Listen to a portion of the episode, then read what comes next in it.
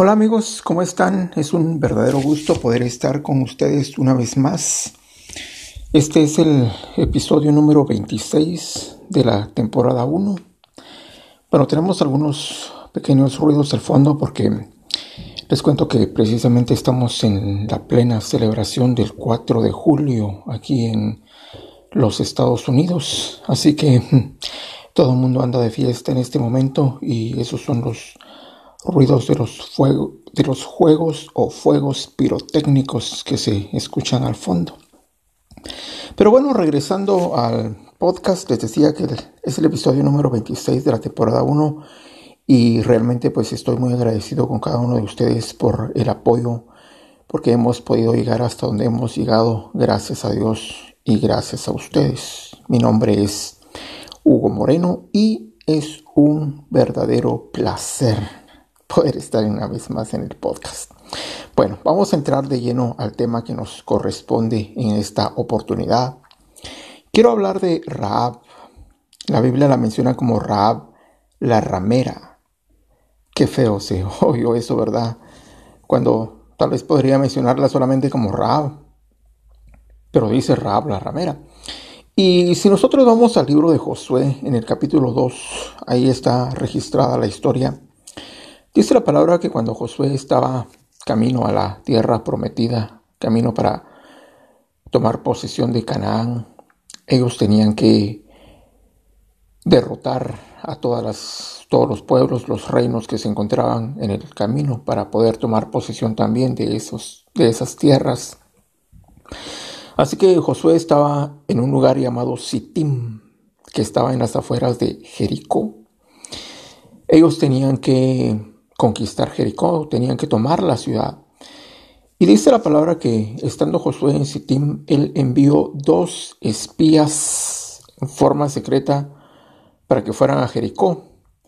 Y la misión de los espías era llegar a Jericó, colarse en medio de la gente, del pueblo, empezar a indagar cómo era la tierra, cómo era su gente, cómo era el reino, en fin, toda la información que ellos necesitaban para poder armar las estrategias de guerra de cómo poder derrotar al reino de, Jericó. Y entonces dice la palabra que llegaron los dos espías y fueron a posar a la casa de una mujer llamada Raab, que por cierto era ramera, o sea, como diría alguien por ahí, se dedicaba pues al negocio más antiguo del mundo. Pero ahí estaba Raab y Raab los recibió en su casa. Sin embargo, la voz se corrió rápidamente y el rey de Jericó se enteró de que Raab había recibido dos hombres de los hijos de Israel. Entonces, las personas que llevaron la información al rey de Jericó le dijeron, he aquí dos espías han venido de Israel para espiar nuestra tierra y esta mujer los ha recibido en su casa. Entonces el rey de Jericó mandó a su gente, a sus soldados, a la casa de Raab y dice la palabra que los hombres le dijeron a Raab, saca a los hombres que has recibido, porque son espías. Pero Raab ya los había escondido. Dice la Biblia que Raab los había puesto en el terrado, o sea, arriba, en la terraza, y los había escondido dentro de unos, eh, dentro de una paja, o sea, dentro de unos montones de paja, estaban escondidos los dos espías israelitas para que no los encontraran. Y entonces Raab le dijo a los soldados del rey, pues es verdad, dos hombres vinieron a mí y yo los recibí, pero la verdad es que yo no sabía ni quiénes eran ni de dónde venían.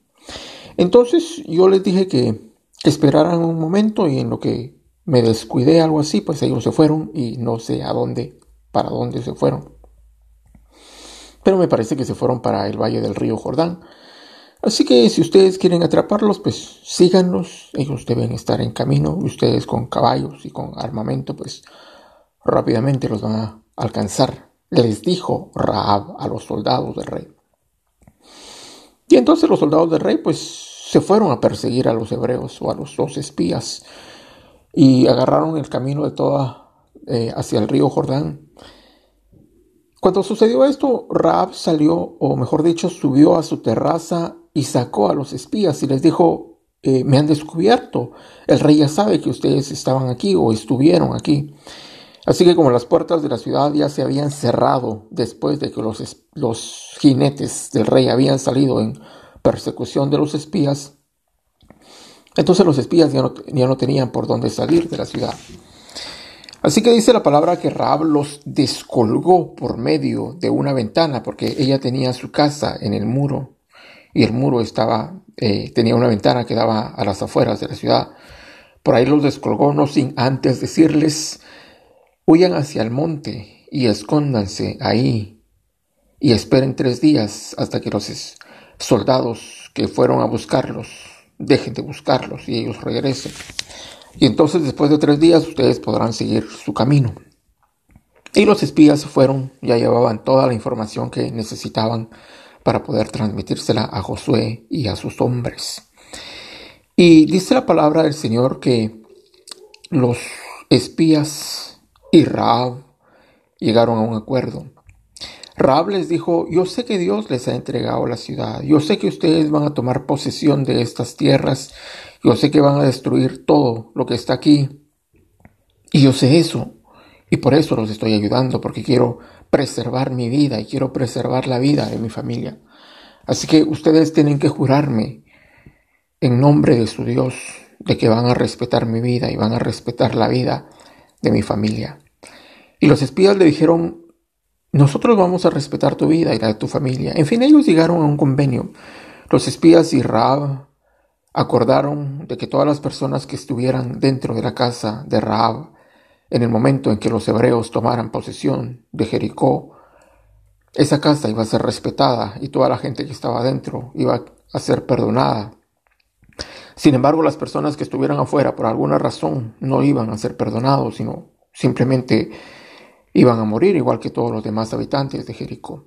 Bueno, la historia continúa en en la Biblia, en el libro de Josué, pero resumiendo, Raab logró esconder a los espías y tal vez le dijo una mentira al rey, pero bueno, esos son los misterios de Dios.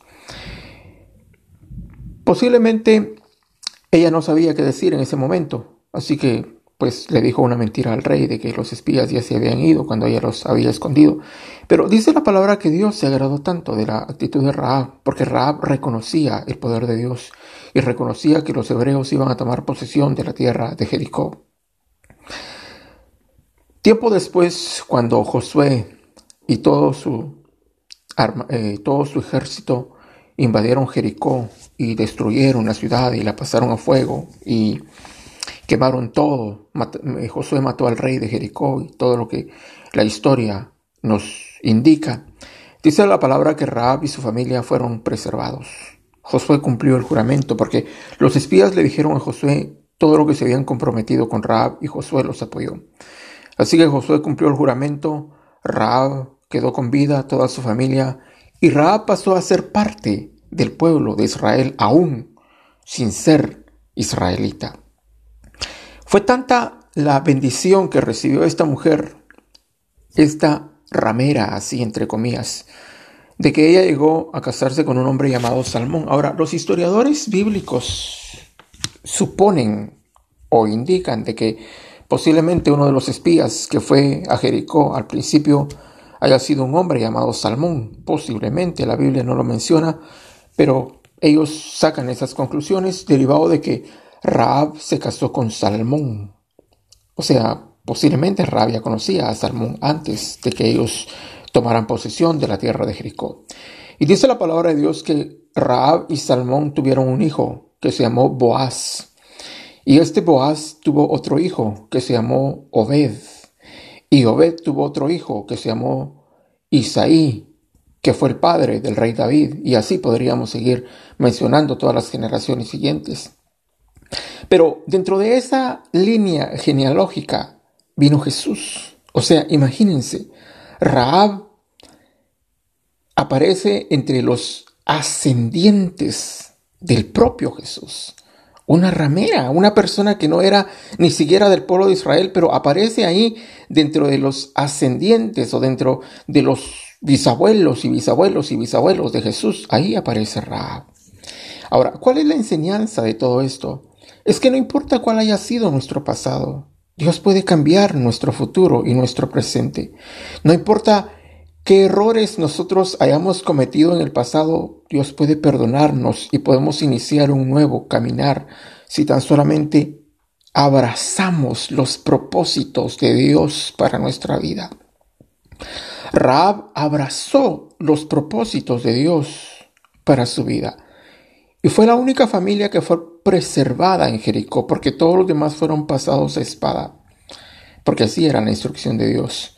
Pero Raab fue perdonada y no solamente eso, sino fue premiada con el privilegio de aparecer en la genealogía de nuestro Señor Jesucristo.